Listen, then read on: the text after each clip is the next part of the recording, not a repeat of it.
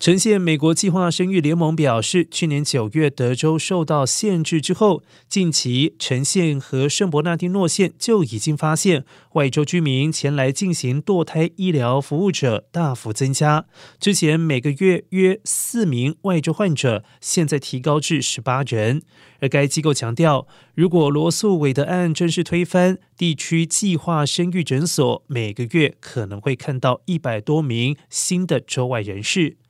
加州州长纽森和总检察长班塔对合法堕胎表示支持，并且计划将堕胎保护作为州级法律权利。而加州民主党想要让加州成为寻求医疗服务妇女的庇护所，这与路易斯安那州刚好相反。立法者提出一项法案，将使得堕胎成为重罪。而美国计划生育联盟将于十四号在圣塔安娜举行集会，强调“我的身体我做主”是一项基本权利，持续为合法堕胎而奋斗。